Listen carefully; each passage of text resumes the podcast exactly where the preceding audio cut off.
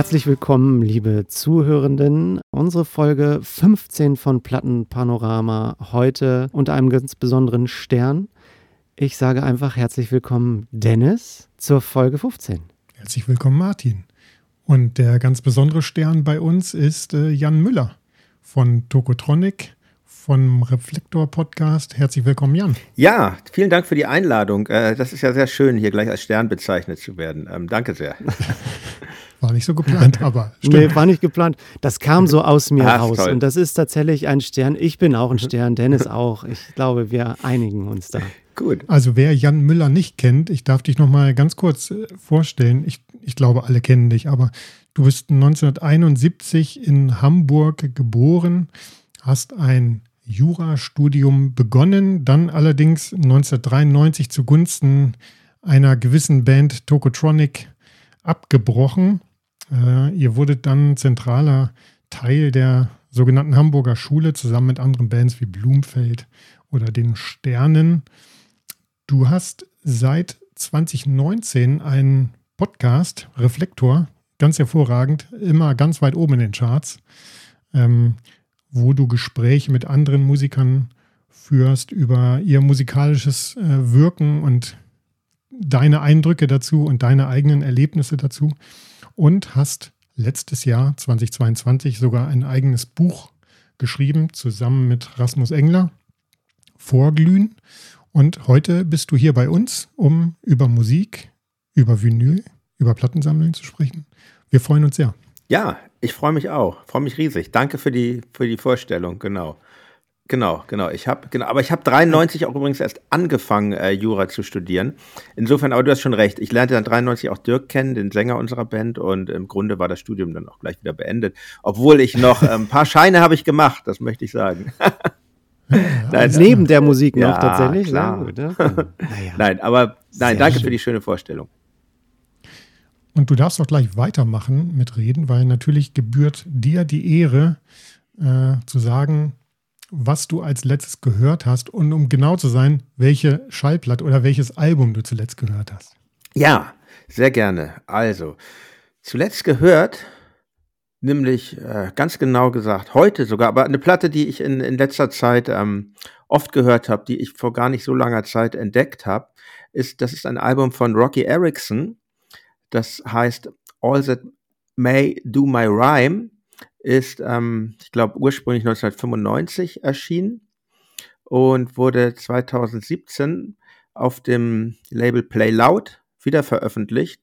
Und ich bin da tatsächlich so ganz nicht durch, also zumindest nicht durch einen Algorithmus, aber irgendwie durch, ich, ich stoße ja auf viel durch, durch meinen Podcast, durch, stoße ich ja auf viel Musik und durch irgendeine Recherche bin ich darauf gestoßen. Der Name äh, Rocky Erickson ähm, geisterte schon öfter so äh, bei mir vorbei, aber ich habe mich eigentlich nie mit seiner Musik so richtig auseinandergesetzt. Und das ist, glaube ich, auch ein sehr ungewöhnliches mhm. Album von ihm, weil es sehr Singer-Songwriter-mäßig. Ähm, ganz toll, genau. Das ist das. Kennt ihr den? Kennt ihr das? Sagt mir tatsächlich überhaupt nichts, muss ich gestehen. Ist das mir mir sagt es auch jetzt was, wo ich gerade nebenbei mal gegoogelt habe, mhm. tatsächlich. Aber ja, das macht das, hau das mal raus, Musik aus. Und hau mal raus dein Google-Wissen, weil ich, ähm, ich bin jetzt gar nicht so ein Rocky Erickson-Experte ansonsten so. Ja. Also Google sagt dazu, dass er Roger Kenyard Erickson heißt, Spitzname Rocky eine Solokarriere 1965 bis zur Auflösung äh, 1969, Mitglied der Band 13's Floor Elevator. Genau, das war so seine bekannte Band. Das ist so eine totale äh, Kultband, wichtige, einflussreiche Band, würde ich auch sagen, genau. Ja, und da geht es dann auch so in so Psychedelic Rock rein. Genau, schreibt genau. Zumindest hier, wenn man dem trauen darf, das uh, Internet. Jetzt bin ich, jetzt bin ich äh, in Bord hier. Jetzt geht er. Und ja, es gibt jetzt ganz viel noch zu, zu lesen über den, aber ich finde es gerade ganz interessant auch, und das ist jedes Mal so, mir geht es häufig so, ich lerne neue Musiker kennen und auch interessant, um da reinzuhören. Und das wäre jetzt tatsächlich bei Dennis einer und bei mir ein interessanter Mensch, den es mal zu googeln gibt. Und hier ist er noch mit äh, Billy Gibbons von ZZ Top Naja, also es gibt Und Verbindungen. deswegen heißen wir ja Plattenpanorama, Ja. dass wir und natürlich die, die hier zuhören, was Neues entdecken. Und Ja, also ich- schön, dass du so neue Impulse rein. Ich empfehle, ich empfehle euch das Album wirklich sehr. Es ist also vor allen Dingen so Singer. Ich bin gar nicht sonst so der, der Singer-Songwriter-Adept, aber, aber das geht mir sehr nah. Ich finde, das Musik, die geht, äh, die hat was sehr Euphorisches, Schönes, aber es, so eine gewisse Melancholie sch- schwingt auch mit.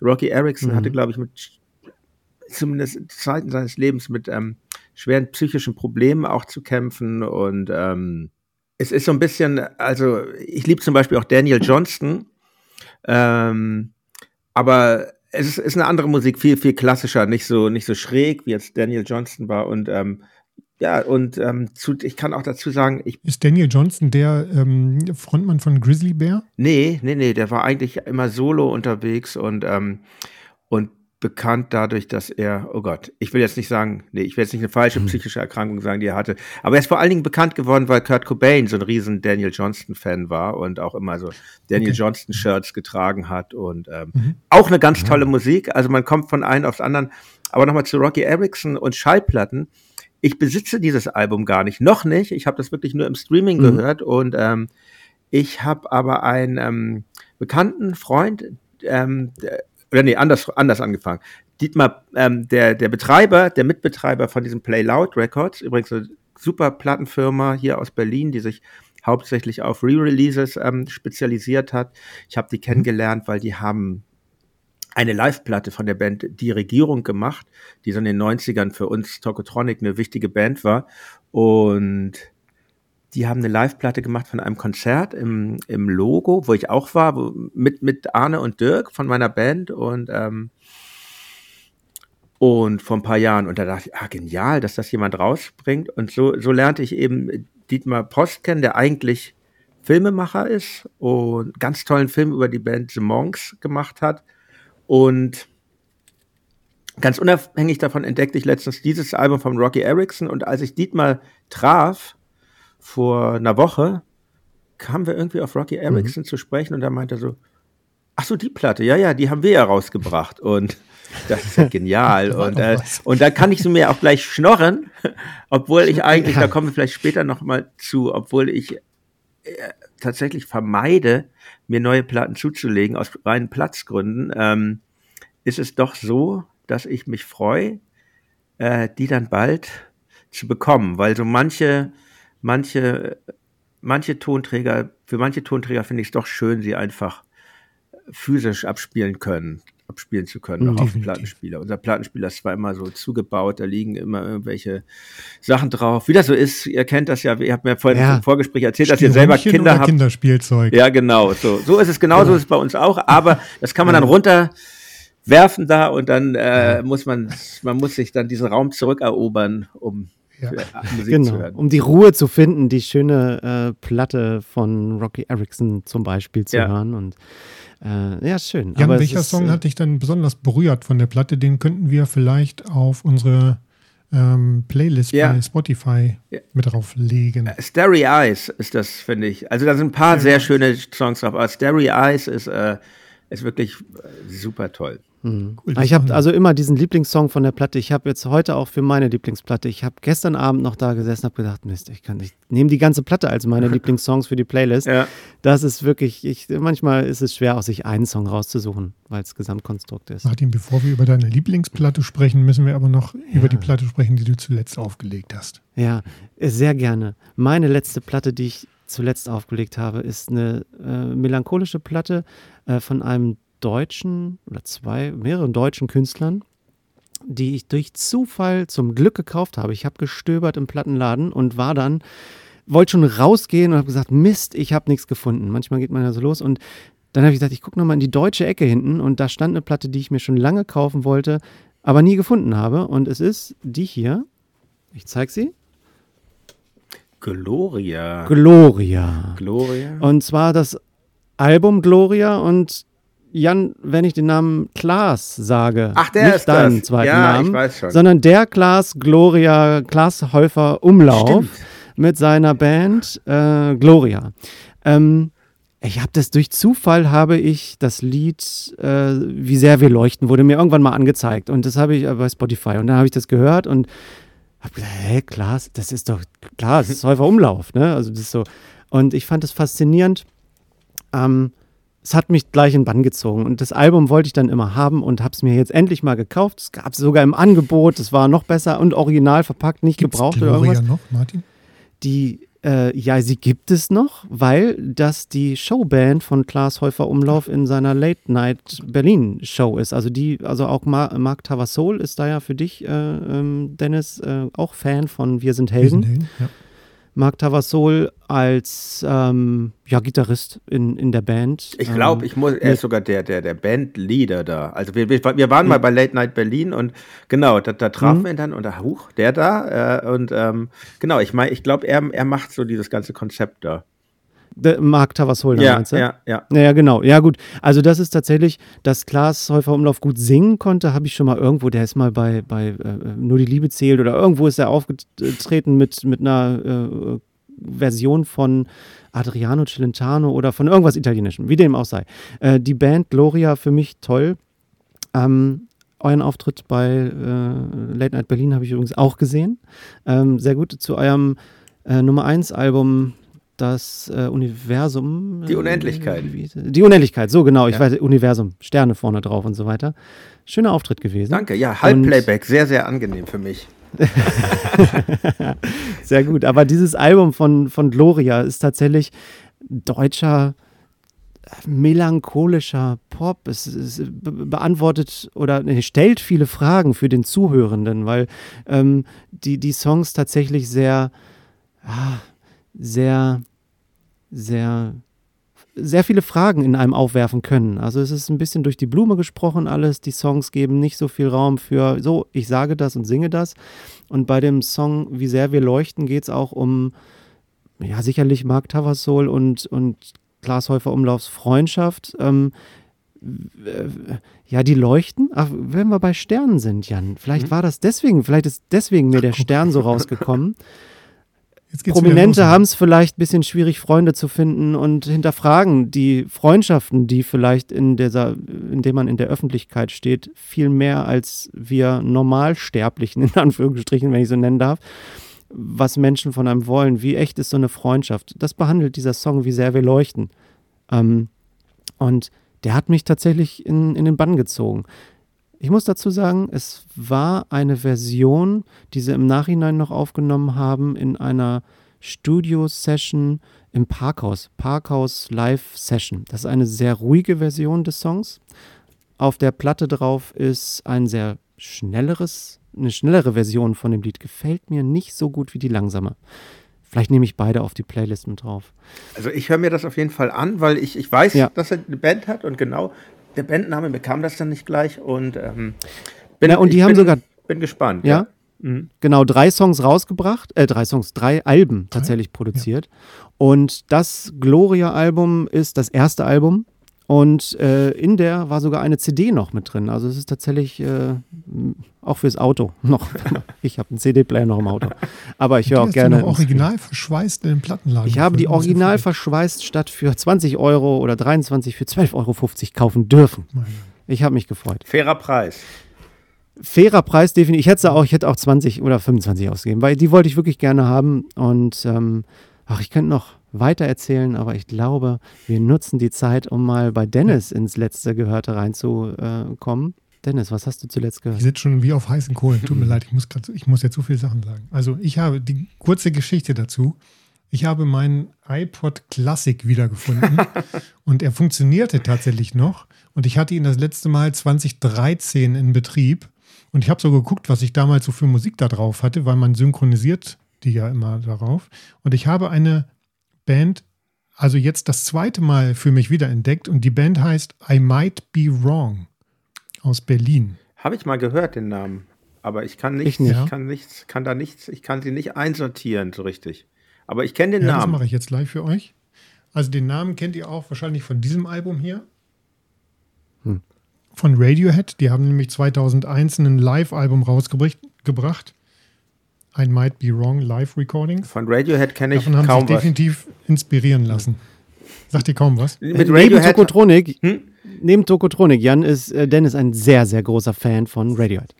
Ja, das ist ja auch, ist ja auch in allen Ehren. Ich, die Band hat mich nie so, wie sagt man so schön, hat mich nie so gecatcht. Ähm, sie ist mir total sympathisch. Sie ist mir auch sympathisch, weil ähm, äh, okay, cool. Ganz kurz, ich, ich, ganz kurz in die Politik rein, weil sie, weil sie halt sich ähm, gegen den BDS ausgesprochen haben, muss man ja nach diesen Hamas-Terrorattacken sagen. Und in Großbritannien ist der BDS im Pop-Bereich sehr populär und ähm, mhm. die haben sich da sehr empört geäußert, dass sie gedrängt wurden, nicht in Israel zu spielen. Ähm, seitdem ist mir Tom York sehr sympathisch, aber die Musik hat mich nie so erreicht. Aber natürlich ist das eine, mir ist klar, dass es eine super wichtige Band ist und so. Aber nicht so my, not my also cup of coffee. coffee.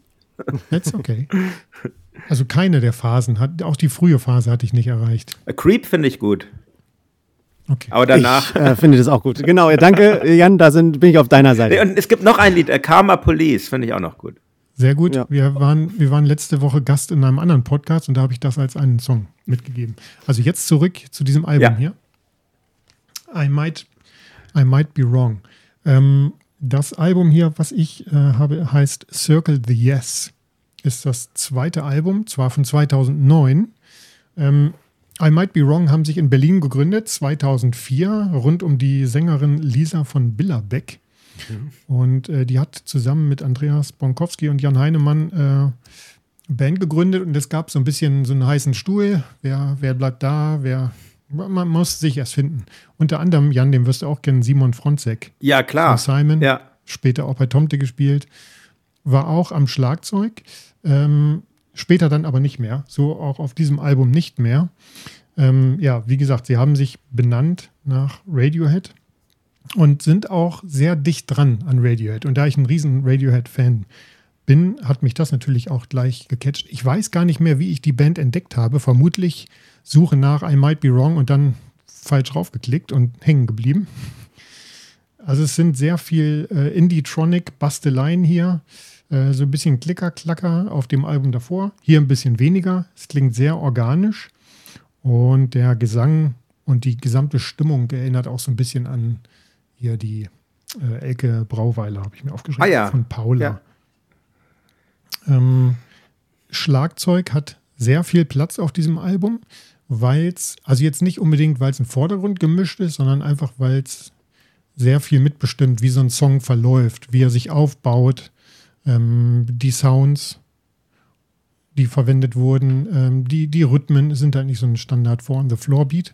Das kriegt mich auch, äh, mich als Schlagzeuger, bin, da bin ich sofort immer mit dabei. Also Kombination aus interessanten Schlagzeugspiel und Radiohead kriegt mich natürlich sofort. Ähm, der, diese, diese LP ist total krass. Also, das ist definitiv ein Album-Album. Man kann fast nicht einen Song rausheben, auch wenn ich das für die Playlist machen muss. Aber man, man hört die gesamte Dreiviertelstunde einfach so durch. Es ist einfach alles eine Stimmung. Jetzt seid ihr beiden nicht die riesen Radiohead-Fans. Es gibt da so ein, eine Aufnahme äh, von 2008, äh, Scotch Mist heißt die. Da wurden sie im Proberaum gefilmt.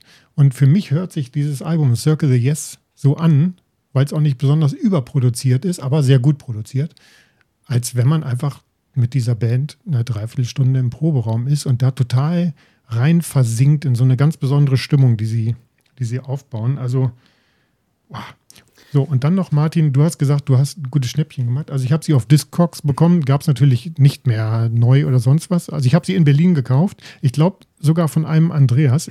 Wer weiß, vielleicht war es sogar Andreas Bonkowski. Ich habe den Karton leider nicht mehr. 500 in meinen Stück Gedanken war er es direkt, der mir das Album verkauft hat. Und ich habe es irgendwie für 9 Euro oder so bekommen. Ich habe ich hab Schlimmstes befürchtet, weil Alben von 2009 jetzt noch zu kaufen, hm, schwierige Zeit. Ja. Ja, also. Ich ja. freue mich drauf, auf ja. unserer Playlist auch mal reinzuhören. Total schön. also das muss man ja, man, ich freue mich total hier äh, bei euch zu sein und äh, genau, so äh, Sachen zu entdecken. Das ist ja das Schöne an Musik. Man unterhält sich darüber ja. und dann kennt man es. Ich glaube, genau. Ich glaube, ich, ich, dieses I might be wrong, ich glaube, ich habe gerade nochmal, während du redest, spukt es mir im Kopf rum. Ich glaube, ich dachte eher eine Zeile von, ähm, von Pill, von dieser Band von John Lydon, äh, äh, Public mhm. Image Limited. Da geht es doch immer so, ich glaube, das I, I, could be wrong, I could be wrong, I could be right. Also da, da, das hatte ich im Kopf. Also genau. Also die Band Nee, kenne ich nämlich nicht gerade jetzt mit dieser Musik, äh, aber ich höre sie mir natürlich an. Boah, das ist ja, also ich freue mich tatsächlich, dass wir Jan Müller nochmal ja, neue Musik, also dass du nicht alles weißt, ist mir auch klar, ne? Nee, ich weiß gar nicht so viel. Ich glaube, das ist so eine, das ist so eine wirklich, äh, da entsteht so ein Missverständnis, wenn man Reflektor hört mhm. und ich bereite mich da ja auch vor und ich habe nicht so ein, mhm. ich habe nicht so ein lexikalisches Popwissen. Ich kenne Leute, die das haben, zum Beispiel mein Freund Bernd Begemann oder oder Max Gruber, hier Drangsal. Also es gibt so Leute, die mhm. haben so ein Gedächtnis. Dirk neigt auch dazu, die sich so alles merken zu können und das dann abspeichern und dann jederzeit abrufen können. Äh, das ist bei mir nicht so. Habe ich, habe ich aber auch nicht. Also, und ich finde das halt, das macht dich sehr sympathisch, dass du tatsächlich auch das so sagst, weil wir können nicht alles wissen. Und auch ich, wenn ich, wenn Dennis da mit seinen komischen Bands manchmal kommt, wo ich denke, die kenne ich nicht. Ich freue mich dann aber immer, weil uns, wir haben ja unsere Plattenpanorama-Playlist noch bei Spotify. Ich habe auch was aufgeschrieben. Ne? ja, also. genau. dann, ähm, da freue ich mich dann auch nicht nur den einen Song zu hören, sondern ich höre auch in die Alben dann rein, weil dieser, dieser Ausschnitt, den wir in, mit einem Lied geben, geben, ist immer nicht, nicht ausschlaggebend für, für die ganze Band.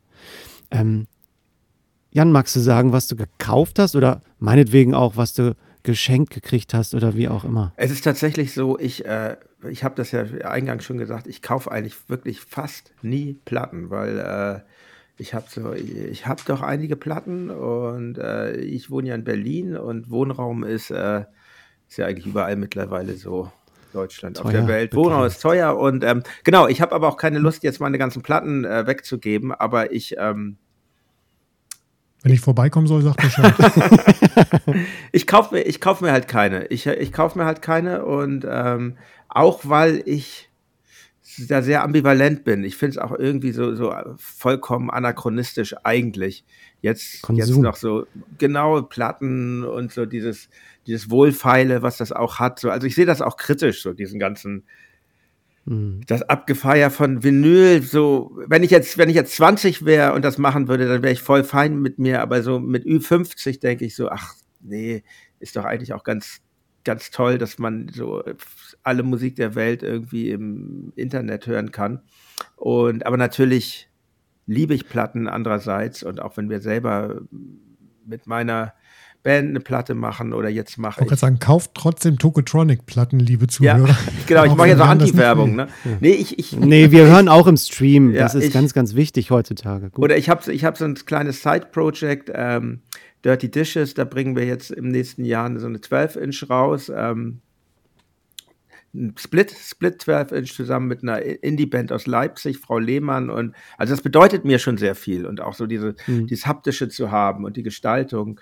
Aber trotzdem ist es so, dass ich eigentlich selten in Plattenläden bin und da so rumstöber, obwohl ich das geliebt, ich habe das geliebt früher. Ich habe vor allen Dingen so die Zeit, ehrlich gesagt, habe ich auch die Zeit geliebt, als dann die Krise kam, weil als, als junger Teenager in Plattenladen zu gehen, das war auch schon ähm, gerade in so einer Stadt wie Hamburg eine Prüfung, weil viele Plattenhändler waren arrogant und man, ich habe mich da nicht alles so getraut. Und ja. mit der Krise hat sich das wie ein Schlag geändert. Das wurde so ein freundlicher Verkäuferschlag dann. Äh, und, äh, aber ähm, genau, also insofern lange Rede, kurzer Sinn. Ich habe mir lange nichts mehr gekauft, aber ich kriege Sachen zugeschickt und ähm, Gott sei Dank auch Sachen, die ich äh, gut finde oft. Und ähm, mhm. Und da möchte ich gerne eine Platte nennen, die ich äh, gerade jetzt letzte Woche bekommen habe. Das ist von einem Künstler, den ich eh sehr liebe, Dagobert. Und am 24. November jetzt erscheint ein neues Album von ihm mit dem Titel Schwarz. Ah, sehr, sehr dunkles Album, ganz, kommt ganz ohne Schlagzeug aus. Ähm, eigentlich ist das ganze Album so ein bisschen so wie ein, es gibt dieses ganz tolles, diesen ganz tollen Song von ähm, äh, na, wie heißt der denn jetzt? Jetzt habe ich eine. Ist es Ludwig Hirsch? Komm, großer schwarzer Vogel. Ist doch Ludwig Hirsch, ich glaube. Ähm, jetzt habe ich ein Loch im Kopf. Ich glaube, es ist von Ludwig Hirsch, wenn ich jetzt was Falsches okay. gesagt habe. Kann ich nicht sagen. Ja, hm. egal. So glauben ist, wir dir, glauben wir dir mal. So ist das ganze Album sehr, sehr dunkel. Ich habe mal ein Zitat hier raus, rausgesucht, eine Zeile, die ich sehr schön finde, aus dem Titelsong Schwarz. Ich glaube, ich konnte nicht mehr weiterleben, denn ich habe zu viel Schönheit gesehen. Also in diesem, in dieser, in diesen, in diesen, in diesen, in diesen Ambivalenzen schwebt das ganze Album und es ist toll gestaltet, schwarz-weiß natürlich und ich meine, ich weiß nicht, kennt ihr Dagobert so ein bisschen? Den, hm. ja. Ich, ich kenne es nicht, aber ich, ja. ich bin gerade fasziniert von dem Cover mit dieser ähm, Eclipse hier, Sonnenfinsternis oder wie es aussieht.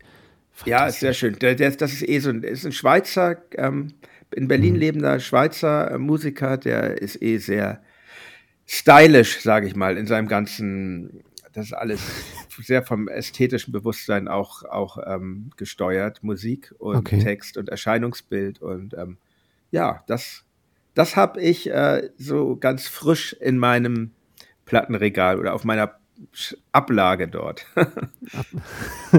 Sehr schön. Ähm, macht für mich ähm, tatsächlich auch wie eben Lust auf, ich höre da rein. Das ist, ist mir oh. wichtig tatsächlich auch, wenn ich was nicht kenne. Ähm, ich will es kennenlernen und das ist das Schöne daran. Ach Mensch, ich glaube, ähm, soll ich gleich übergehen zu meiner Platte? Ich bin ganz, ich freue mich drauf, euch die zu zeigen. Ja, es, ja wir sind heute kaum zu bremsen. Mach's. Ja. Ich zeige euch nämlich erstmal die Platte, weil ach, ein Übergang von Melancholie zu was ganz Buntem. Ähm, ich zeige euch erstmal die Platte an sich, weil so sieht ah, sie aus. Multicolored. Sollte multicolored grün gesprenkelt, da sind so Wellensittiche, äh, Wellensittiche drauf. Und die Band heißt Superchunk. Ah ja. Ich weiß nicht, ob er die. Ja, ne, okay, das äh, hätte ich mich auch verwundert. Ähm, hier vorne ist so eine Ziege drauf, die aus so einem komischen Plastikspielhaus, wo Kinder drin einen Sandkasten haben, gucken die raus. Ähm, ist das aktuelle Album ähm, Superchunk Wild Loneliness heißt das. Und ich habe das gekauft, weil die Platte gut aussah. Ich wollte mir eigentlich was anderes kaufen und ich habe diese Platte gesehen und dachte, die sieht interessant aus. Und fantastisch ist, dass die Musik auch einfach fantastisch ist. Das ist. Für den Hintergrund ist es, Dennis, dich würde es vielleicht interessieren, Arcade Fire ähm, haben ein Label. Ähm, jetzt muss ich auf meinen Zettel gucken. Ähm, Ralph Lee Mc McGawn ist der Sänger der äh, Band und Merch-Label. Da ist Arcade Fire zum Beispiel, äh, läuft da drunter. Ähm, und der Ralph Lee McGawn ist der Inhaber dieses Labels. Und der hat eben auch die Band Superchunk, eine schon 35 Jahre alt oder lange äh, musizierende Band. Dieses Album ist das zwölfte Album der Band und ein komplettes Lockdown-Album. Interessanterweise, äh, wie so viele wahrscheinlich, ich glaube, über den meisten Musikern, mit denen wir sprechen, die haben jetzt gerade ein Lockdown-Album rausgebracht. Und dieses Album, ich fand es aber da auch sehr interessant, die haben tatsächlich allesamt separat aufgenommen und gemischt wurde es dann erst im Nachhinein. Und das finde ich immer besonders, dass dieses Album sich trotzdem Dass wahnsinnig. Dass trotzdem so eine Stimmung entstehen es kann. Ist, ne? Ja, und mhm. bei der Band, das ist so eine, der, der, der äh, Mac McGawn, äh, oder Lee McGawn hat so eine ganz, so eine nasale Stimme, so sehr quietschig manchmal an einigen Stellen, wo ich erst gedacht habe, oh, das ist ja komisch, aber insgesamt, da sind Streicher drin, da sind so Trompeten, Oboen oder sowas, also es wird sehr harmonisch rund, dieses Album. Und in der Bandgeschichte vorher. Es ist, glaube ich, das erste Album, wenn denn die Rezensionen das äh, äh, ähm, ehrlich wiedergebracht haben, dass zumeist nur Akustikgitarren in diesem Album einen Platz finden. Hat den Grund, dass tatsächlich die sich überlegt haben, Mensch, wir können nicht mehr touren, wir, wir sind eher eingesperrt. Und ähm, ich habe mir für die Playlist einen Song rausgesucht, Endless Summer heißt äh, der Song. Ist auch eine Single-Auskopplung und da geht es auch, Jan, für dich auch um Klimawandel, um die Hinterfragung von dem, ähm, Pandemie, wir sind eingesperrt, irgendwas verändert sich auf der Welt. Und es geht darum, uh, uh, we are not ready for an endless summer, also dass wir, wir Menschen nicht auf so eine schnelle Umstellung bereit sind. Und der Song wurde in South Carolina produziert und geschrieben zum Neujahrstag. Und da liegt normalerweise Schnee und all sowas. Und da war eher so eine Herbststimmung. Und das als Anlass zu nehmen, finde ich dann auch wieder eine Message. Schön, mhm. dass die Band eine Message rüberbringen will und das Album dem auch gewidmet hat, umzudenken, in welcher Position sind wir und ähm, ja, abgemischt wurde es von Wally Gagel, oh, Wally Gagel mit Billie Eilish, den Stones, Muse, Rihanna und Owen Pellet äh, spielt auch eine Rolle. Owen Pellet ist, äh, hat es, äh, den Soundtrack zu Her gemacht mit Arcade Fire zusammen. Streicher, Violinist, all das kommt drin vor. Und ich habe mir als Satz aufgeschrieben, ein wundervoll vielseitiges Album, was mir sehr durch die besondere Stimmung gefällt. Und ich glaube, die Stimmung an sich, in der das produziert wurde, melancholisch, aber trotzdem auch ein bisschen freudig vorausschauend auf das, auf die Zukunft, die uns trotz aller Miseren positiv erwartet. Also es ist ein positives Album für mich. Ja, schön. Super Chunk. Überleitung. Entschuldigung, wollte ich nicht. Äh, Super Chunk, schön, dass du äh, auch so eine Band, die hatte ich ganz vergessen. Also kenne ich aus den 90ern und dann denke ich mal, ah, die gibt es mhm. noch und ich finde es immer toll, wenn es Bands noch gibt und wenn die weitermachen und ähm, ja. Zwölf Alben ist krass. Zwölf ne? Alben ist krass und dieses, dieses Cover mit dieser Ziege vorne drauf ist von einer Fotografin Farah Al-Kazimi. Das ist tatsächlich, ähm, ähm, die haben gedacht, oh, wir sind wie so eine Ziege eingesperrt, pandemisch, äh, wir kommen nicht raus und eigentlich wollen wir nur spielen und sind in so einem Spielhaus eingesperrt. Und die äh, Künstlerin hat sich dabei gedacht, sie ist in, einer, äh, in einem arabischen Land aufgewachsen. Also das hat einen anderen Hintergrund, aber in der Kunst ist es ja häufig so, man findet selber so seine Bestimmung, seine Erklärung für Kunst, ob in der Musik oder auch in Bildern. Also sehr ansprechendes Album von außen bis in die Musik. Es wird, und das ist, es wird ein Lieblingsalbum von mir werden. Das weiß ich jetzt schon. Sehr gut. Mhm. Ich bleibe mal in einer positiven Stimmung. Du hast eben gesagt, positives Album, trotz äh, pandemischer Lage. Und zwar von einer weiteren Band aus Berlin. Hat nichts mit dir zu tun. Also ich habe jetzt nicht Berliner Bands. Nö, ich bin ja eigentlich auch Hamburger, ne? genau. Das, ähm, das Album heißt Hysteria und die Band heißt Pictures. Und ähm, ist ein schönes Gatefold hier. Hier, Jungs, tatsächlich aus Berlin. Und ähm, so hat man gesehen auf dem Foto, dass die aus Berlin sind, Dennis. Ja, ja hat man total gesehen. Ja, total hipstermäßig aus. Aber also wenn es um die Hookline geht, da würde ich jetzt sagen, die Band hat den Spirit der 90er, aber mit einem Schuss 60er. Oder man könnte auch böse sagen, sie sind genauso wie ich ganz, ganz große Oasis und Beatles-Fans. Und das hört man auch, verdammt nochmal, auf diesem Album. Aber wir erinnern uns, ich glaube, es war Anfang des Jahres, da hat eine Band aus England von sich reden gemacht, die hießen Breezer. Und die haben Habt ihr, habt ihr das damals gehört, diese, diesen, diese KI-Sache zu Oasis? Nee, da schalte ich immer sofort weg. Oasis. Also bei. Oasis oder KI? Nee, bei KI, das, A ich finde das irgendwie so. Aber nee, trotzdem, erzähl ja, mal. Ja, die haben, die haben Oasis ja, also, KI-Lied gemacht. Doch, irgendwas war da, ja. Genau, also Breezer, die, die, machen, die machen sehr gute Musik, aber sie klingt hart nach Oasis. Mhm. Nicht so wie die Pictures, die klingen hier und da mal nach Oasis. Mhm. sind Fanboys. Aber Breezer klingt sehr nach Oasis, aber gut. Und äh, der Sänger hat, hat sich einer AI-Kur unterzogen und klang dann auf dem Album genauso wie Liam Gallagher. Und das ging dann halt so durch. Mhm. Ne? Hier das verschollene Oasis-Album. Das ist hier anders. Sie haben hier sehr viel eigene Sachen reingebracht und das ist definitiv eine eigene Kunst, die, die sie daraus gemacht haben. Das ist das zweite Album von dreien, die sie rausgebracht haben bisher. Ist von 2019, also schon ein bisschen älter. Ich habe es aber trotzdem jetzt mal wieder gehört, als ich so hinter mir da durchgescrollt bin, was man da so alles hören könnte.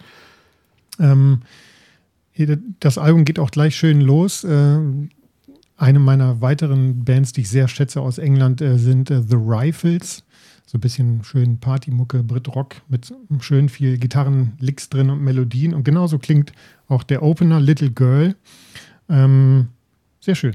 Und ähm, danach geht es auf der ersten LP-Seite weiter in Richtung Oasis. Ähm, schön, schön großspurig, schön gut gelaunt. Ähm, ja, im Prinzip auch diese ganzen, äh, ganzen Phrasen, die man so in, äh, lyrisch braucht, um, um da so reinzugeraten. Also hier Zitat: World goes round, a blanket made of stars. Siehst du, Martin, da haben wir schon wieder die Sterne. Wir haben sagen, jedes Podcast, jede Podcast-Folge haben wir irgendein Ding, wiederkehrendes Jan, Element. Für dich als Hintergrund, wir haben, ja. wenn wir Gäste haben, Verrückt. wir haben Verbindung. Ich habe bei einer äh, Musikerin, oh, die äh, kommt jetzt äh, äh, die übernächste Folge tatsächlich, haben wir auch schon angekündigt. Ähm, und da habe ich mir, ich weiß gar nicht, da habe ich, wen habe ich genommen hier? Kenny Rogers. Da habe ich gesagt, Kenny Rogers kannst du ja, ist ja peinlich. Nee. Und es war tatsächlich ein, ein Song, den die als Wir gehen auf die Bühne gewählt haben. Ja. Also wir haben mhm. Verbindungen, es entstehen tatsächlich immer Verbindungen, schönerweise. Also das Universum hält sowas bereit für uns, deswegen gut. wahrscheinlich auch der Stern heute. Das ist sehr Steht unter einem guten Stern die Folge.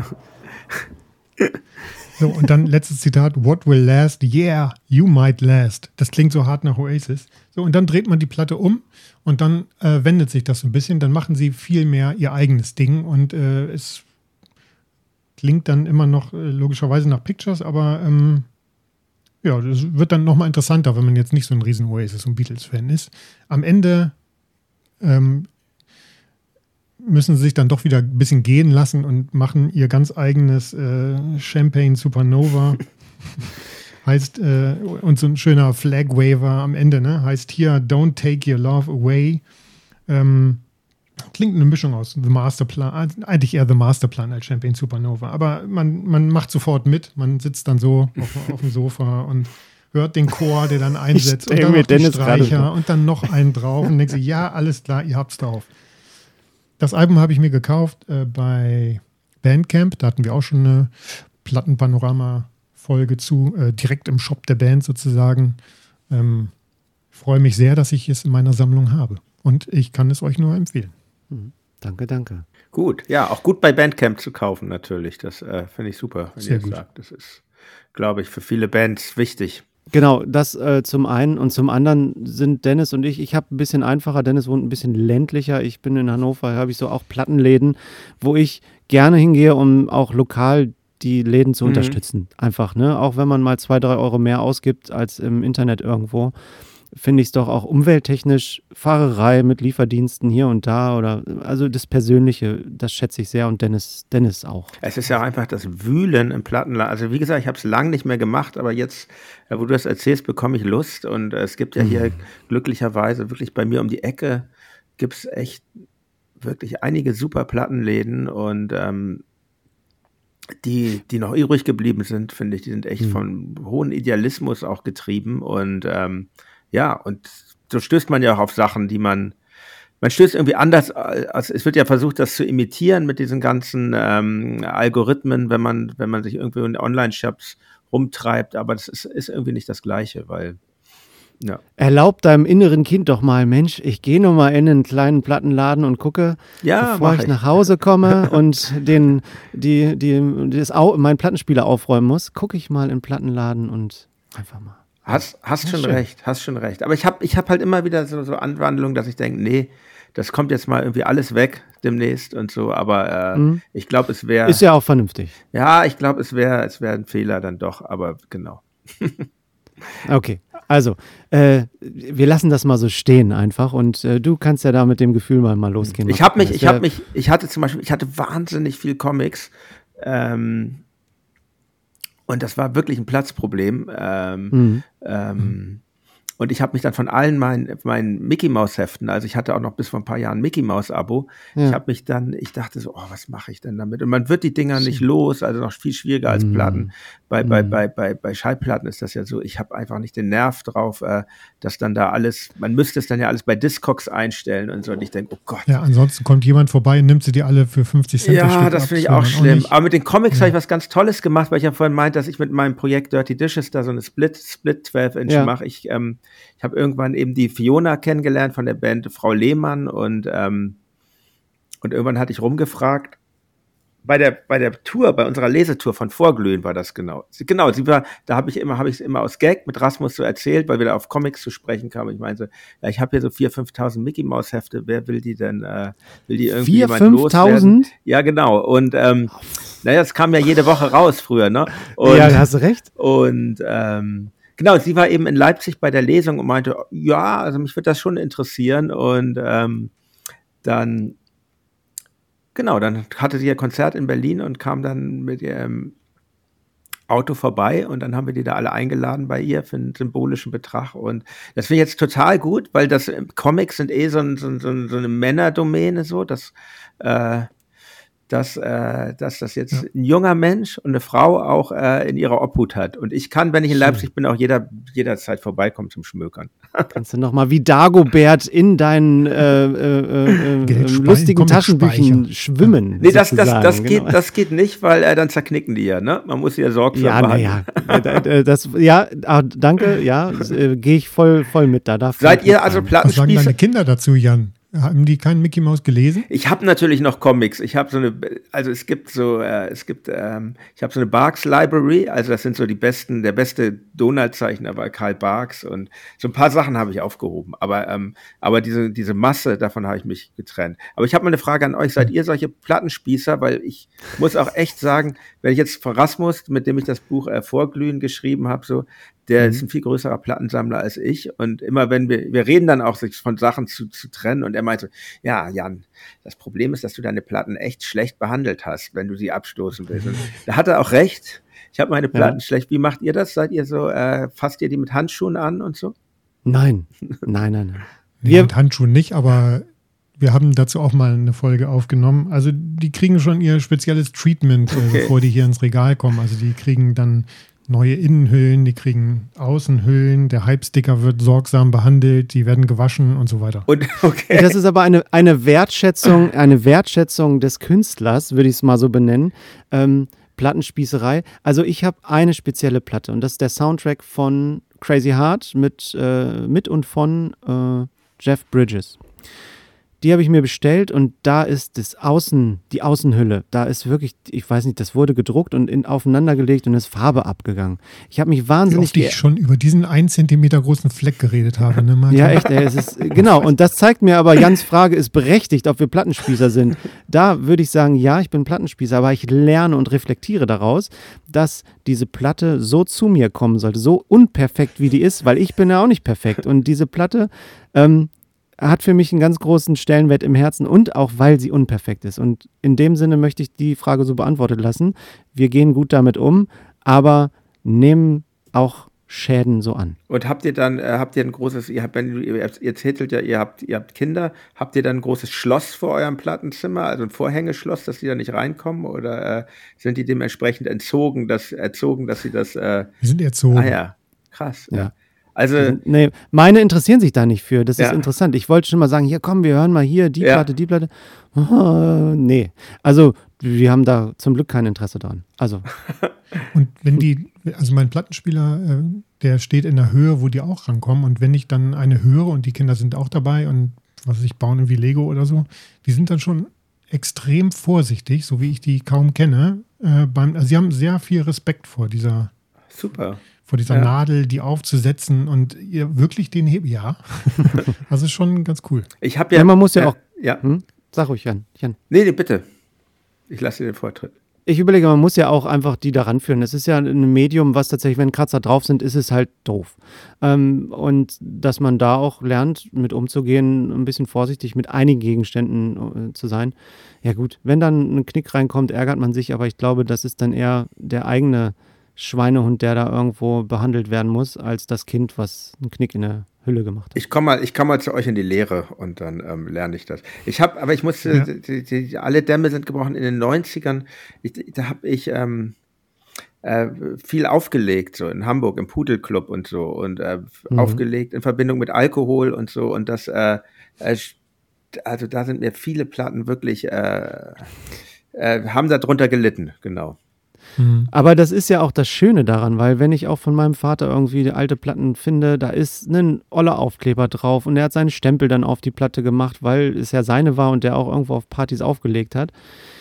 Das, die Platten haben dann eine Geschichte zu erzählen. Und das ist das Schöne, ich gehe auch gerne auf den Flohmarkt und gucke da und die, wenn die abgeschrammelt sind oder irgendwas, da steckt ja eine Story hinter. Das genau, und das Verrückte ist, die Schallplatten, die ich von meinem Vater noch habe, mhm. ähm, die die hat er auch gut behandelt, aber die haben halt keine Hüllen und so und die haben halt die ganz normalen Lagerspuren, die die halt so haben, wie ein ganz normaler Gebrauchsgegenstand und das stört mich überhaupt nicht. Ich frage mich, ob ich in 20 Jahren, wenn ich meine Plattensammlung mal hoffentlich weiter vererbe, äh, ob ich dann genauso bin, so, ja, okay, die sind halt ein bisschen besser in Schuss. Die nicht, ja, aber gucken, jetzt mal ernsthaft, Dennis, das ist eine ja. Überlegung, die wir mal haben, machen sollten. Unsere Geschichten können gar keine äh, unsere Platten können keine Geschichten erzählen. Da finde ich Jans Ding mit einem, der kann jetzt erzählen, ich habe die aufgelegt. Wir sagen, ja, wir haben die schön Ja, genau, hast du die und dann aufgelegt, so wie die einer- aussieht, ne? Die hast du gerade ausgepackt. letzte Genau, Woche. das ist scheiße. Also, da, Jan, ich nehme das mal mit, drüber nachzudenken. Nein, bleibt so, behandelt die Platten gut. Alles gut. Ähm, apropos gut behandeln. Wir Richtig. sind die, die, die, die besten schlechten Übergängemacher. Jan, wie hast du denn dein Lieblingsalbum behandelt? Ich habe erstmal nachgedacht, was, was nenne ich denn jetzt hier? Das ändert sich ja. Ich, da frage, ihr, habt ihr eigentlich dann jede Woche oder, je, je, oder jede Folge, Entschuldigung, habt ihr eigentlich jede Folge dann ein ähm, neues Lieblingsalbum, was ihr hier vorstellt?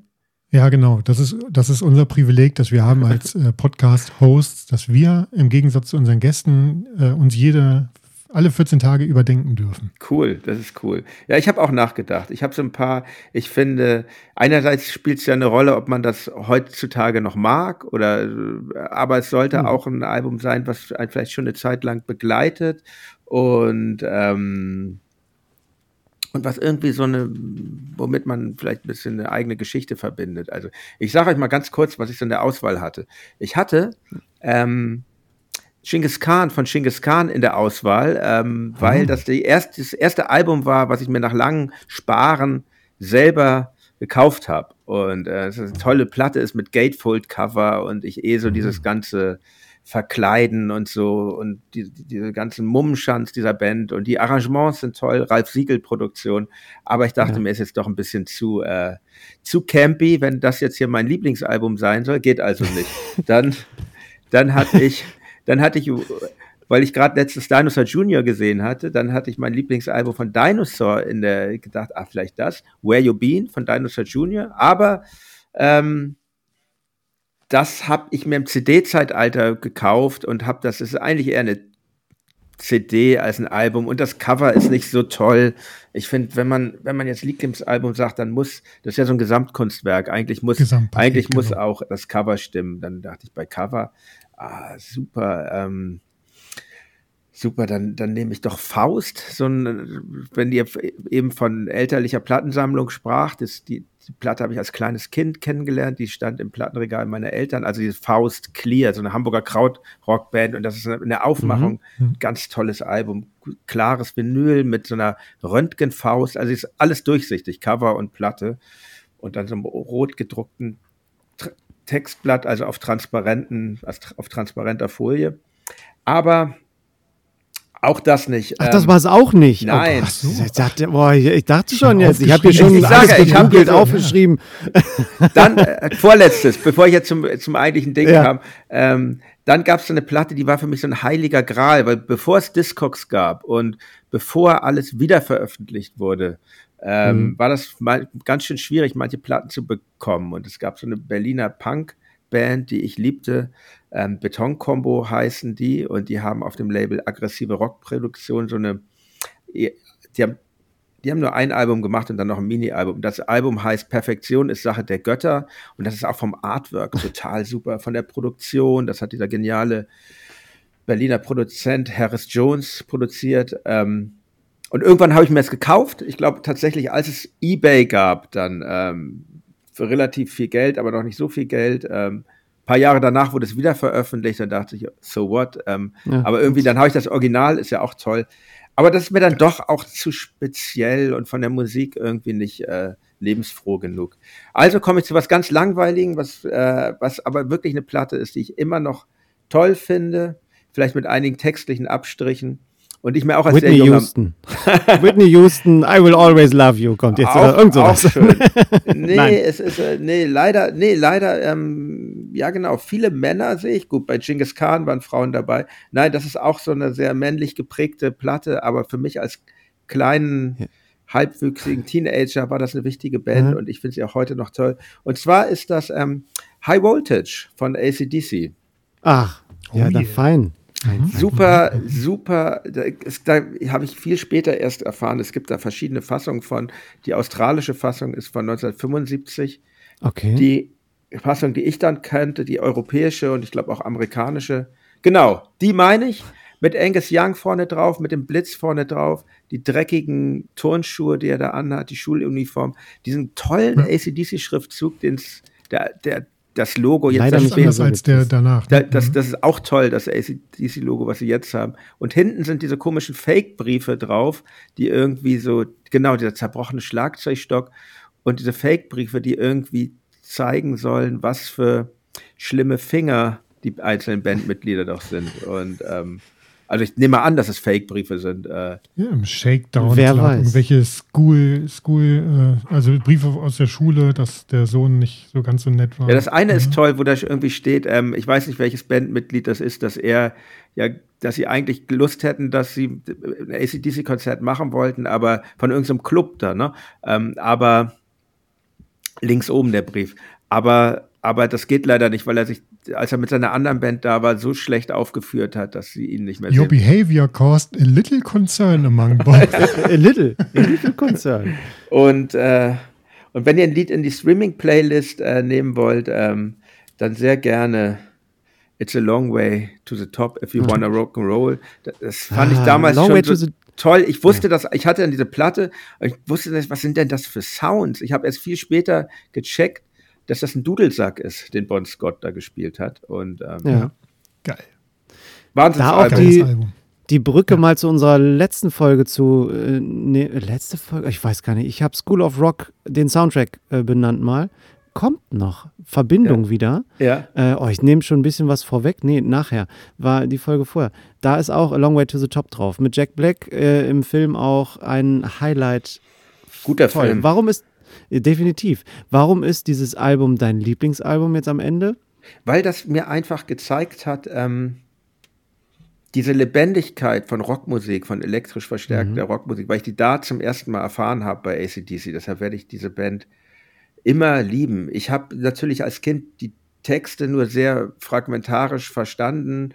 TNT, mhm. Dynamite, Dynamite, das ist natürlich, ähm, fand ich damals schon super toll, aber dass, die, dass das die ganze Zeit irgendwelche Sauereien sind, das ist. Ähm, das ist. Ich sagen, she's got balls. Wir wussten überhaupt nicht, über was Bonn da singt. Genau, warum hat die, was, was, sie hat Bälle. Ähm, ja, das ist, ja, das finde ich so, ich, ja, ja, heute so in den super woken Zeiten würde man natürlich sagen, das ist, ähm, das ist zweifelhaft und würde man auch mit einer gewissen Berechtigung sagen, aber natürlich, äh, wenn man das mal da in der Geschichte zurückgeht und ist es, war das natürlich auch so eine sehr punkige, provokative ähm, Sache, die Texte von ACDC. Und, ja. und It's a Long Way to the Top ist halt auch, ist halt, ist halt ein äh, toller Text. Da habe ich mir was rausgeschrieben, weil ich das so, immer wenn ich das höre, denke ich so, es ist einfach geil, weil dass die es auch so jung schon ähm, so formuliert haben. Bon Scott war ja ein bisschen älter als die Young-Brüder und der hatte ja vorher schon Bands. Aber ähm, ich, Getting Old, Getting Grey, Getting Ripped Off, Underpaid, Getting Sold, Second Hand, That's How It Goes, Playing in a Band. Also das finde ich schon äh, ja. ganz großartig. Und, ähm, und übrigens, was ich total, was ich letztens mal gesehen habe, was ich total witzig fand, ähm, die Single von It's a Long Way to the Top, die, die gab es so bestickert mit dem Aufkleber. Ähm, mhm. äh, Original Punk Rock stand da drauf, weil die halt dann so rauskam in den 70ern Ach. als Punk groß wurde und äh, ACDs oder Bon Scott zumindest äh, haben Punk gehasst, weil sie sich natürlich davon mhm. auch so angekratzt fühlten und ähm, dachten, was ist das denn jetzt? Und ja, aber irgendwie, obwohl es eine Hardrock-Band ist, es hat schon was sehr Punkiges in seiner Einfachheit ja. und so. Ja, definitiv. Aber viel zu akkurat gespielt für Punk. Ja, Wahnsinn. Ich habe die auch mal live gesehen, so in den Nullerjahren. Ähm, die haben schon einfach wahnsinnig gut, also wahnsinnig toll gespielt. Oder, ja, oder spielen ja. sie auch heute wahrscheinlich noch. Ich ähm, Gut, wer jetzt da noch dabei ist, ähm, aber. Vermutlich ja, aber Phil Rudd, der Schlagzeuger, das ist immer so eine Herausforderung für jeden Schlagzeuger, weil man immer da ist. Jetzt muss er doch mal einen Film machen und er macht es einfach ja. nicht. Er haut einfach seinen Beat durch. Das ist ja. echt unglaublich. Ich durfte die noch äh, in äh, einer der letzten Formationen mit Brian äh, Johnson erleben in Hannover, ein Konzert. Kurz danach war es dann aber auch vorbei mit seinem Hörsturz oder was mhm. er da hatte. 80.000 Leute waren da und das allein diese Stimmung, dass so viele Menschen da hinkommen, also es war schon schön. Ich glaube, in den, in den früheren Jahren noch viel erlebnisreicher, also weil die, die Stimmung vielleicht nochmal anders, ausgelassener, noch ausgelassener war. Das war. Aber ich bin froh. Ja, Entschuldigung. Hm? Nee, alles gut. Erzähl ruhig. Ja, ich kenne die halt noch so, also so in Hamburg der 70er Jahre, so die, ähm, das war halt ja. eine das haben halt Schlägertypen gehört. Das war eine totale Underdog-Band. Mhm. Und ähm, auch später noch bis in die 90er, ich, als ich mich eher so für Punkrock interessierte, ich hatte einen Freund, der war ACDC-Fan und da haben die auch noch nicht in so großen Locations gespielt, vielleicht in so äh, Messehallen in Hamburg, das ist vielleicht so eine 3000er Location. Und der ist da immer hingegangen und der hat da jedes Mal auf die Fresse bekommen von irgendwelchen Prolls. Und also fand ich natürlich total super, dass er so ein großer ACDC-Fan war, dass er da trotzdem immer hingegangen war. Aber so. es war echt eine, es war eine gefährliche, gefährliche, Band. Es war wirklich eine okay. gefährliche Musik. Und irgendwann wurde das halt so, ja, vielleicht so, so ein bisschen wie, wie, wie, wie, wie heute so äh, Gangster-Rap oder Straßenrap. Und irgendwann wurde das ja. halt so super populär und totaler Konsens und so ein Familienevent zum ACDC-Konzert zu gehen. Genau. Aber ich glaube, das war mal sehr anders. ja. Ach ja, gut. War mein Aber erstes Konzert äh, mit, mit zwölf auf den Schultern meines Vaters und ich habe versucht, dieses äh, Falschgeld, was da vom, vom Hallendeck. Du hattest einen Schein. Ich hatte den auch in der Hand. Ich weiß, ja. du hast einen Schein und den haben wir. Ja. Ich, da kamst du an und hast gesagt, hier, guck mal, da ist, und ich, ich habe den noch vor Augen, wie ich ihn in der Hand habe. Ach, so, Martin, wir müssen. Ich äh, habe, ja, sputen. und da mache ich eine gute Überleitung, weil ja. ich habe Autogramme gesammelt von einer Band, die ich liebe. Und das ist eine Band, die ein 30-jähriges Bestehen hatte. Wie 1993 haben die ein Album rausgebracht. Äh, nee, nicht 30 Jahre bestehen, das seid ihr mit Tokotronik. äh, wir, die haben ein drittes Album äh, 1993 rausgebracht. Dennis wird es erkennen, da steht schon. Ich habe sie mir gekauft. Einmal die vierte Dimension von den Fantastischen Vier. Ich habe sie hier in der Sonderedition jetzt 30 Jahre Special Edition. Ähm, die ist so schön, die Pressung. Gekauft. Die schön ist bunt. wirklich, wirklich schön bunt. Mhm. Und hier da nochmal das, das Cover. Komplett in dieser vierten Dimension gehalten. Äh, Thomas D. noch mit seinem Iro-Schnitt. Ich äh, weiß noch, oh, Viva-Zeiten, also Viva startete und ähm, das erste Video, was auf Viva lief, war zu geil für diese Welt von diesem Album. Das war das erste Video auf Viva und das letzte Video auf Viva. Das heißt, die gehen in die Viva-Geschichte eigentlich auch mit ein, mit diesem Album und mit dem Song äh, Zu geil für diese Welt. Oder mit dem Video. Warum ist das für mich ein Lieblingsalbum? Dennis wird es nachvollziehen können. Ähm, wir sind große Fans von den Fantastischen Vier. Seit ähm, dem zweiten Album, Vier gewinnt, wie so viele mit Dida und all sowas. Und ähm, ich habe auch das erst, ja, sag, nee, Jan will was sagen? Nee, ich, ich, ich, ich, also, ich, ich, ich, dachte nur, ah, das, ähm, ähm, Dida ist auf dem zweiten Album. Das wusste ich gar nicht. Genau. Also das erste ja. Album ist ähm, Jetzt geht's ab, Jetzt heißt das ab. Album. Ein fantastisch gutes Album, weil es so den Charme hat mit, ähm, ah, wir, wir sind jetzt Rapper und wir nehmen was auf und äh, sehr versaute Texte, sehr anrüchig und äh, gib mir deinen Saft. Nee, das ist schon auf der zweiten, das ist schon auf der vier gewinnt drauf, ne? Ja. Vorher, also lohnt sich mal, Jetzt geht's ab im Stream zu hören äh, eine, also sind gute Lieder drauf, aber schon spezieller. Und mit dem Album Die vierte Dimension als drittes Album, da sagen sie sich so ein bisschen los von Dida. Und mhm. es ist auch gleich der erste Song, Neues Land heißt das. Ist ein relativ kurzes Lied, zwei, zwei äh, Minuten lang. Gib uns kein Geld. Denn, denn es ist nur Glimmer. äh, genau. Also, ähm, und ich habe es mit Kopfhörer gestern nochmal gehört. Das ist tatsächlich so ein 8D-Audio. Also es geht so einmal rum, tatsächlich so äh, vierdimensional, mhm. vierte Dimension, geht so rum. Also die haben so ein bisschen gespielt mit der Musik, so von diesem Dida und der Songtext ist auch, bist du bereit für diese Dimension? Denn Dida sind Vergangenheit. Und dieses Album ist, ist, so ein Befreiungsschlag von den Fantastischen Vier, sich loszusagen von wir sind nur die da. Und ähm, das hört man auf dem Album wahnsinnig doll. Ähm, sie beschreiten neues Land. Alles ist neu, da kommen so Samples auch mit rein. Das haben auch viele andere äh, Hip-Hop-Musiker oder so auch schon gemacht ähm, von Robert De Niro ähm, aus, äh, mit Christian Brückner als Synchronsprecher aus Zeit des er Erwachens. Mhm. Haben sie so, so, so, so ähm, Textzeilen mit raus reingenommen. Bei Sieh dich im Spiegel an von Star Wars, wo Ben Kenobi was sagt. Also die haben schon Spielen mit Verbindung. Tag am Meer ist mit drauf. Und für mich ist es ein absolutes Highlight aus den 30, letzten 30 Jahren Musikgeschichte. Und ähm, ich kann mich nicht entscheiden, welches Lied ich auf die Plattenplays, äh, auf die Plattenpanorama-Playlist nehme. Smudo schweift aus, sieh dich im Spiegel an, alles ist neu. Sehr nachdenkliche Songs, sehr, sehr hinterfragende Songs, die, die das Ich, Thomas D. hat es eh immer in seinen Texten so gemacht, äh, viel hinterfragt und gemacht. Ein sehr experimentelles Album für die Fantastischen Vier. So wie man sie heute kennt, ist das Album gar nicht. Also es ist äh, Trip-hoppig. Trip-hoppig. Es ist alles, an, an, alles ist neu. Also, an Tag an Meer ja. erinnere ich mich noch. Dass das, mhm. ja, ja, das, das war schon ungewöhnlich genau. damals, ja. Genau, und so ist das Album. Also tu dir ruhig mal einen Gefallen, hör mal rein. Wenn es dir da nicht deine Musikrichtung ist, ist, dann lass es sein. Ne? Aber Tag am Meer war auch klar der große Klassiker, aber sehr psychedelisch. Auch auf dem Trip, da waren äh, Michael Beck und Thomas Dürr unterwegs auf Reisen und haben tatsächlich einen, ich weiß nicht, ob sie LSD genommen haben, aber irgendwas haben sie halt genommen und unter diesem Stern, wieder der Stern, oh Gott, ich habe so, ja, äh, ja, ist, ja. ist dieses Lied entstanden tatsächlich, weil es geht um Kiffen, es geht um, um ähm, Draufsein, ja. Ähm, und Tag am Meer ist tatsächlich kein schönes Lied am Strand, sondern einfach um in eine andere Welt zu gehen. Und das ganze Album spiegelt so, eine, so einen Neuaufbruch für die Fantastischen Vier wieder.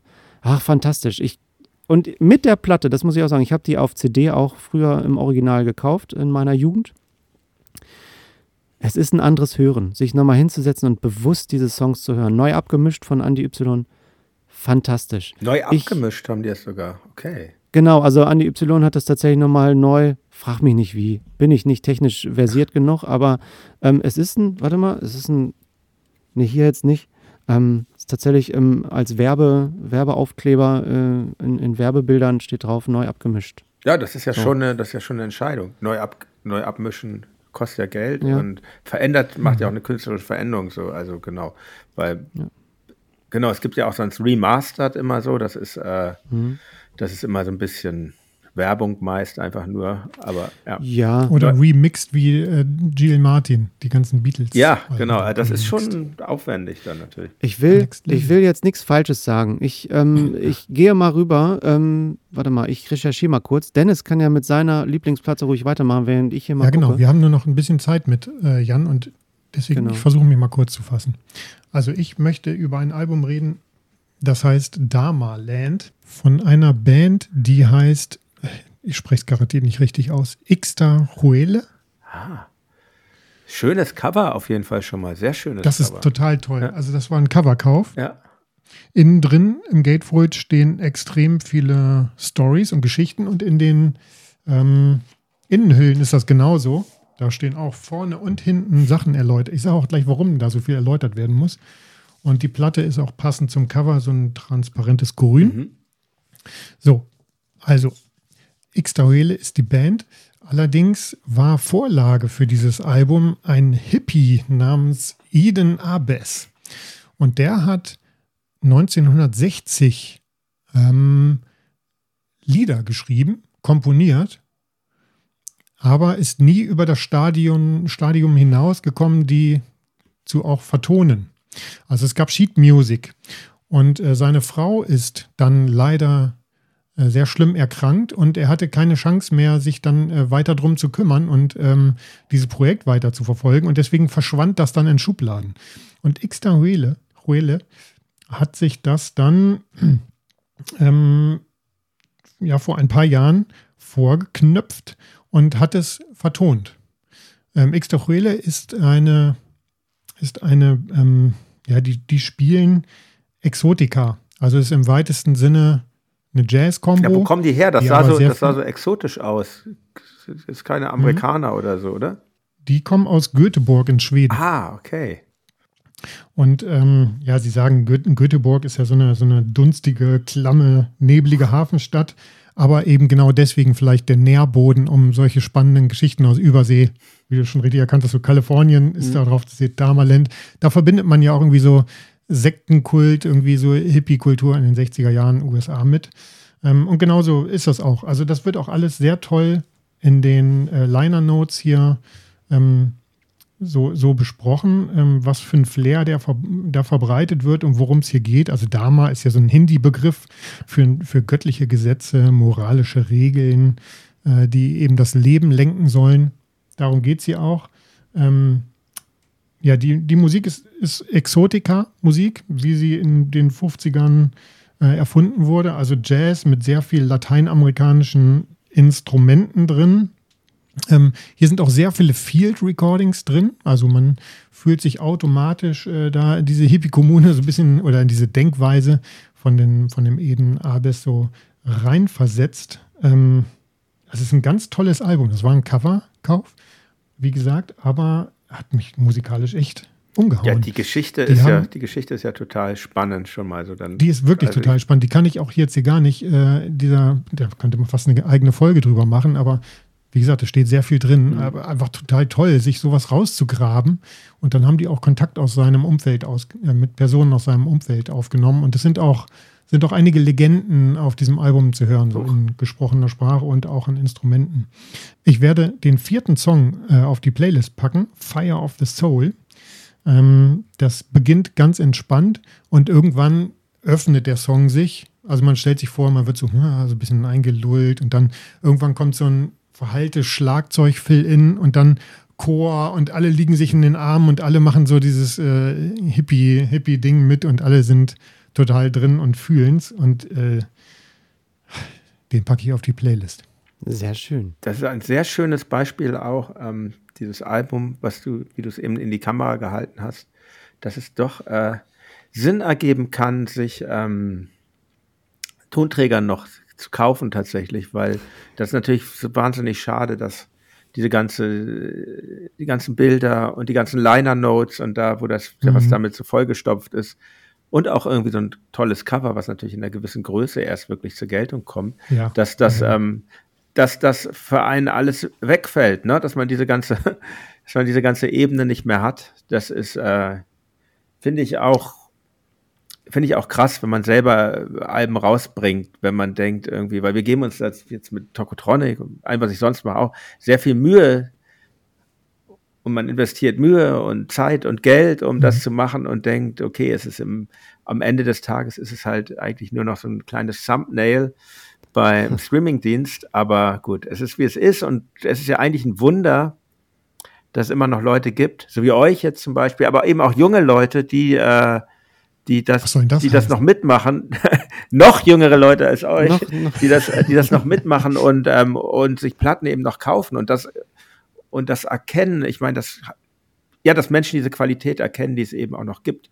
Ähm, dadurch, dass man, Aber dass man Musik. Eure letzten beiden Alben ja auch als Boxset ja. rausgebracht, ne? Das heißt, äh, mhm. da habt ihr ja sogar noch einen oben drauf gelegt. Also ja, das, auch du, immer das sind dann auch so, dabei und noch eine 7 Inch, ne? Das sind dann auch so Moden, so, ne? Das hat natürlich, dass es diese ganzen Boxen gibt, dass der, der, der, der Grund sind irgendwelche Chartregularien, die sich da ändern und ähm, dann da muss es halt möglichst teuer sein und dann werden diese Boxen gemacht. Ich fand das super toll, dass, als ich dann erfuhr, ah, jetzt können wir da diese Boxen machen, weil das eben mhm. eine Rolle spielt, aber die Gründe sind leider ganz banal und ähm, ich bin trotzdem drauf reingefallen. Geht nur, ja, nee, ja, ich, du bist nicht drauf reingefallen, weil, weil wir haben uns wirklich viel Mühe damit gegeben und ja. ähm, und ich glaube, in Zukunft wird das wieder anders sein. Jetzt sind wir so von dem Box-Zeitalter ins Bundle-Zeitalter gekommen.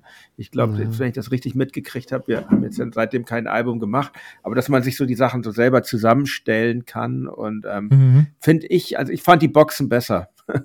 Ja, schau doch aber mal, gucke mal, ähm, alleine wenn, wenn du jetzt in unserem Podcast mitkriegst, dass es zwei Menschen gibt, die sowas zu schätzen wissen. Also wir sind jetzt ja ein kleines Lichtchen irgendwie, ne? Aber es gibt ja Menschen wie, wie, wie uns in Genüge, die es zu schätzen wissen, auch die, die Arbeit dahinter zu sehen, zu wissen, was ist so ein Album, warum bringt man noch Vinyl? Klar, Geld verdienen ist die eine Sache.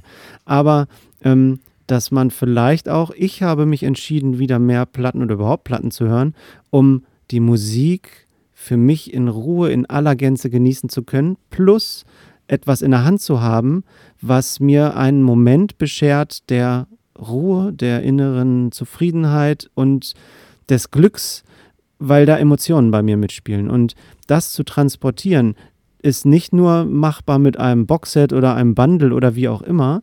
Ähm, ich habe mich wahnsinnig gefreut über Arcade Fire äh, Soundtrack zum Hör-Soundtrack, weil das durchdacht ist von vorne bis hinten, vom Bild vorne bis zum Bild hinten auf der Hülle und was dann innen drin ist, weil es geht um das, was innen drin ist und das ist Musik. Und dann, wenn man noch weiter denkt, künstlerisch und emotional, geht es um Gefühle, die Musik überträgt und in der Verbindung auch dieses ganze Konstrukt. Und das kann man mit Streaming nicht so gut haben wie mit einem haptischen Ding, was man in der Hand hat. Und früher, ich erinnere mich, war das, also früher meine ich jetzt, als man noch nicht so viel im Internet unterwegs war, in den 90ern oder noch gar nicht, da gehörte das Gesamtpaket, wie du, äh, Jan, das vorhin schon mal erwähnt hast, das gehört ja auch immer dazu, dass man denkt, okay, was, was haben die da jetzt gemacht, diese ein, zwei Jahre während der Albumproduktion? Warum sieht das Artwork so aus? Vielleicht ist es auch so ein bisschen desillusionierend. Manche Acts kümmern sich da vielleicht gar nicht so drum und irgendeine Agentur macht das für die. Aber in meiner Vorstellung will die Band das auch als so Gesamt ja, ich glaub, Kunstwerk verkaufen. Das oder? ist mal so, mal so. Aber ich glaube jetzt gerade Bands, ich glaube so bei, bei Solo-Artists ist die Wahrscheinlichkeit höher, dass dann vielleicht, dass der was anderes zu tun hat und sie vielleicht sein Songwriting. Mhm. Aber in Bands ist es ja so, dass sich eigentlich immer jemand findet, der da so eine Neigung zu hat und so, oder die ganze Band. Mhm. Mhm. Also für uns jetzt bei, bei, euch? Bei, für uns war es immer wahnsinnig wichtig, wie was, wie was aussieht. Und also schon bevor wir, bevor wir was veröffentlicht hatten, haben wir uns da wirklich die Köpfe drüber zerbrochen. Wie wird das sein? Und es ist dann, und wir haben dann ja auch unsere erste Seven Inch selber rausgebracht. Das war damals alles noch sehr, ja. sehr aufwendig und so. Und ähm, aber wir wollten halt nicht diesen Weg gehen, jetzt machen wir ein Demo, das war ja damals so üblich in den 90ern, macht man ein Demo, schickt mhm. das an mhm. die Firmen und so, da hatten wir halt keinen Bock drauf, wir dachten, weil wir auch so ein bisschen aus dieser DIY-Szene kamen, wir machen das lieber selber, auch um da von Anfang an die Kontrolle drüber zu haben und glücklicherweise hatten wir dann auch eine Plattenfirma, die das ähm, die uns diesen Freiraum gelassen hat, weil wir hatten dann ja so diese Idee, das streckte sich echt lange über vier Alben, dass wir nur mit Polaroid-Fotos gearbeitet haben, die ja total unscharf mhm. waren. Und das war schon eine sehr spezielle Ästhetik, die uns aber, äh, die für uns genau richtig war, aber ich glaube, wenn wir nicht von Anfang an das so ähm, uns genommen hätten und so deutlich gemacht hätten, das ist, das ist unser Part, da wurde, wäre uns als junger Band, glaube ich, damals schon viel reingeredet worden. Und, und ich mhm. fand so die Ästhetik der 90er Jahre oh, war echt nicht so mein Ding. Und auch aus heutiger Sicht sage ich so, das hat sich, hat sich auch nicht geändert, weil dieses komische. Ja, die waren schon krass, die 90er. Ja, so diese, diese, diese, diese frühe Digitalisierung, wo man damals schon gesehen hat, ah, diese ganzen Effekte, das sieht doch irgendwie cheesy aus. Ähm, das, ja, ja. Heute ist es dann vielleicht irgendwie Kult, für, aber wenn man darauf guckt, aber so ich war nie so mein Ding. Ähm, jetzt haben wir ganz viel über Musik gesprochen, aber du hast ja auch einen unfassbar erfolgreichen ähm, Musikpodcast. Also äh, wir gucken da immer mindestens 10 bis 20 Chartpositionen weiter nach oben äh, zu, zu, unseren besten Release-Zeiten.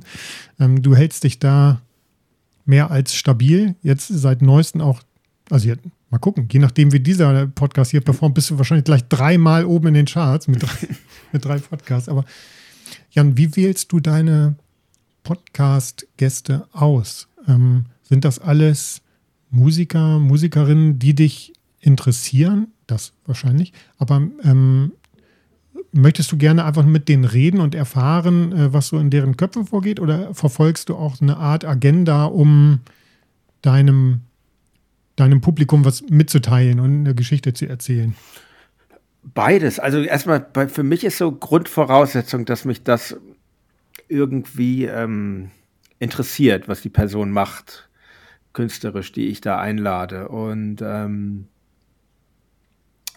die Podcast-Branche hat sich ja wirklich in ziemlichem Blitztempo so äh, kommerzialisiert.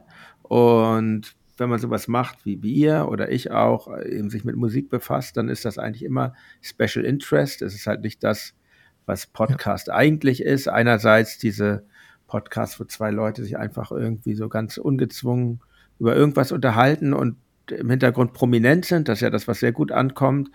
Finde ich auch völlig okay, kann ich auch verstehen, warum das so ist, weil Leute halt gern da bei jemandem mit auf dem Sofa sitzen. Oder eben, was es auch viel gibt, natürlich diese aufwendigen seriellen Produktionen, wo dann irgendwie so fünf, sechs, sieben Teile über irgendein Thema ähm, was früher das Radio-Feature war, dann in so kleinen Schnippelchen eigentlich ähm, jetzt mhm. Gemacht wird. Und genau, ich würde mal sagen, mhm. Reflektor ist weder das eine ganz noch das andere. Und ähm, genau, was ich sagen wollte, natürlich bin ich gewissen kommerziellen Zwängen und, unterworfen, die ich aber eigentlich so ein bisschen auch als äh, Ansporn sehe, weil ich, weil ich denke so, klar muss eine Künstlerin, Künstler eine gewisse Bekanntheit haben, um jetzt bei, bei, bei Reflektor sein können, aber das ist ja vielleicht auch fürs Publikum dann interessanter, als wenn ich jetzt nur so mein, mein totales Phantom dort auslebe so. Und für mich ist es, mhm. glaube ich, auch eigentlich spannender, wenn, wenn, wenn ich mich mit was auseinandersetze, was ich jetzt vielleicht noch gar nicht so gut kenne, wie jetzt zum Beispiel, um mal zwei Beispiele zu nennen, Doro Pesch kannte ich natürlich, aber so, ich musste mich schon ein bisschen in ihr Werk einhören und mich damit vertraut machen. Ja. Oder ein anderes Beispiel, eine junge Künstlerin, Ali Neumann. Das ist jetzt auch nicht so von Haus aus so ganz meine Musik, weil es so sehr im Pop-Bereich ist, aber ich fand es eine sehr spannende Künstlerin und ähm, mhm. Also du verspürst auch einen gewissen Auftrag neben deiner Interesse an. Ja, erstmal ist es so, seit ich das mache, höre ich ganz anders Musik und viel mehr Musik wieder und sehr zielgerichtet. Und das macht mir total Spaß, mich in so Kataloge einzuhören. Das finde ich, das finde ich super. Und dann zu schauen auch, was bildet, gerade wenn das Leute sind, die schon länger aktiv sind, was bildet, was zeigt das eigentlich auch so über die, das bildet ja auch immer die Geschichte unseres Landes dann mit ab und ähm, oder ja, genau, das finde ich total spannend. Und um das noch fertig zu machen, ich habe mich ja so ein bisschen aufgesplittet. Ich habe ja neben dem regulären Reflektorbereich habe ich ja auch noch ähm, einen Mitgliederbereich, der Club Reflektor, der das ist so ein mhm. Crowdfunding-Ding, das läuft bei über Steady. Und da kann ich wiederum ähm, habe ich für mich, das mache ich völlig selbstbestimmt und habe da für mich völlig freie Hand, äh, wen ich da gerade einlade und kann auch mit Leuten sprechen, die jetzt irgendwie vielleicht noch nicht so bekannt sind. Das hat natürlich auch so eine gewisse Problematik, weil es immer so eine ähm, Deklassierung dann hat, wenn ich zu jemandem sage, ja, möchtest du mit mir sprechen, aber ich kann das nur in dem Clubformat machen. Aber bisher haben das eigentlich alle Leute, die dann, für die das zutraf, sehr, sehr sportlich genommen und die Gespräche sind ähnlich weil genau, ich habe früher, da hatte ich dort andere Gespräche, eher so mit Freunden, habe ich da über Musik gesprochen, aber jetzt mhm. spreche ich da eben auch mit Künstlerinnen und Künstlern über ihr Werk. Und ja, das ist ähm, in dieser Kombination eigentlich ganz schön. Und in dem regulären Format bin ich natürlich auch äh, in Promo-Mechanismen drin. Also ich bin mit vielen Promo-Agenturen in, in, in, in Kontakt und, und die Firma mit Studio Bums bei der ich das mache, ist mit den Agenturen in Kontakt. Und natürlich bekommen wir Sachen angeboten, wenn was, wenn was ein Release hat. Und seit es kaum mehr Musikzeitschriften gibt, ähm, ist so, ist natürlich, haben jetzt so Podcasts so eine gewisse Relevanz auch angenommen. Aber ich finde es irgendwie ja. auch total super. Ich bin ja nicht verpflichtet, jetzt mit irgendjemand zu sprechen, der mich nicht interessiert oder die mich nicht interessiert und kann mir da das aussuchen, was mir gefällt.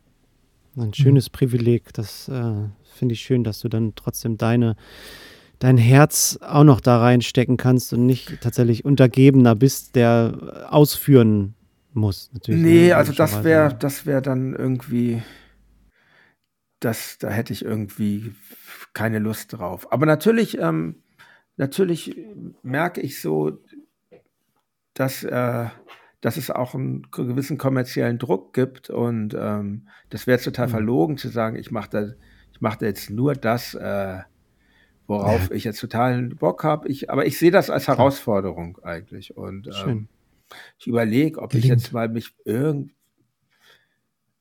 ich habe mich jetzt nie wirklich zu was überreden lassen. Also wenn ich was gemacht habe, dann wollte ich das dann auch schon immer.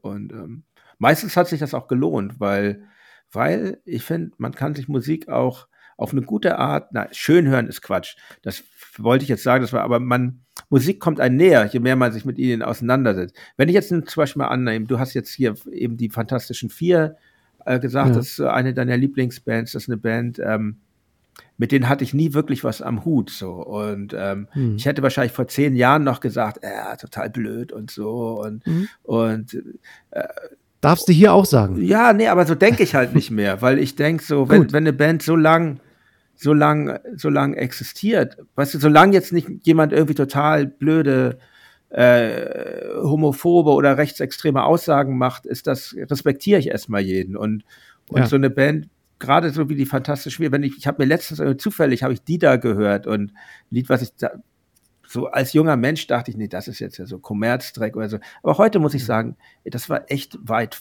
ist natürlich so lustiger Fun-Rap, ja. aber, aber es war sehr weit vorne damals, so von, mhm. von, von dem ganzen, wie die mit der deutschen Sprache äh, dieses, dieses, dieses neue Genre ähm, Rap mit definiert haben. Und ja, deshalb fände ich, ich würde mich jetzt nicht von selbst so auf den Weg machen und, und mich durch den Katalog der Fantastischen Vier hören, aber wenn ich da jemand zu Gast hätte, dann fände ich das sehr spannend tatsächlich, mich da mal ja. mit zu beschäftigen.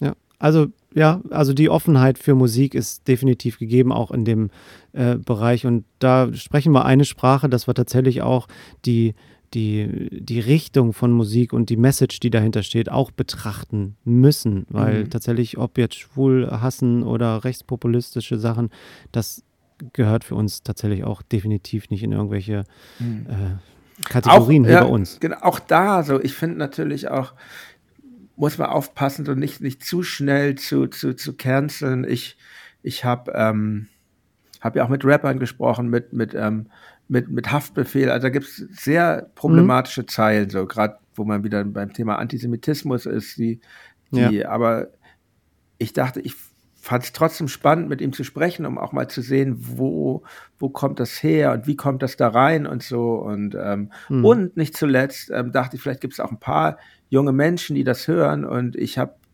er hat sich sehr deutlich davon distanziert. So, und das fand ich natürlich schon mal gut. irgendwie ganz gut. Ja. Das finde ich gut, wenn du dafür Sorge tragen kannst, dass mhm. sowas auch mal ausgesprochen werden darf von mhm. demjenigen selbst. Ich möchte kurz auch noch was aussprechen und zwar bin ich noch eine Antwort schuldig. Die Fantastischen Vier, vierte Dimension ist remastered. Also doch. Nur das was nochmal klarstellen. Ja, es war also die günstigere Variante, aber trotzdem hört sie sich fantastisch gut es an. Sind, es und sind, auch da. Es sind und bleiben ja. dann doch Schwaben, ne? Deshalb remastered. Ja, genau, die sparsamen Schwaben, genau. Also da. Äh, aber lohnt sich reinzuhören, auch textlich. Also sehr tiefgehende Texte, vielleicht einfach nochmal äh, für dich neben Tag am Meer nochmal reinhören. Ja, das mache ich jetzt sowieso. Das hat mich dann doch neugierig gemacht, wenn, wenn das hier so frenetisch irgendwie. Ähm, ah. nee, wenn jemand sich für was begeistert, dann, dann, das ist ja auch das Tolle, dann fängt man ja auch an, sich zu interessieren. Ja, das ist doch gut. Wunderbar. Dennis, du willst was sagen. Du siehst so aus. Ich gucke Dennis ja. in die Augen hier und er erwartet, dass er sagen, was sagen darf. Du, das ist dein ich Podcast. Sagen, it's, mit it, it's, it's a rap. It's ein, ist, ist jetzt für mich fast ein gutes Schlusswort. Ja. Lass, lass uns weiterziehen und all diese fantastischen Alben, die wir heute kennengelernt haben, hören. Ja. Das machen wir. Dann definitiv. Also ich habe auf jeden Fall neues Futter für meine Kopfhörer gefunden und äh, von Jan Müller besonders äh, auch einige ganz unbekannte für mich äh, äh Alben, die ich äh, reinhören werde.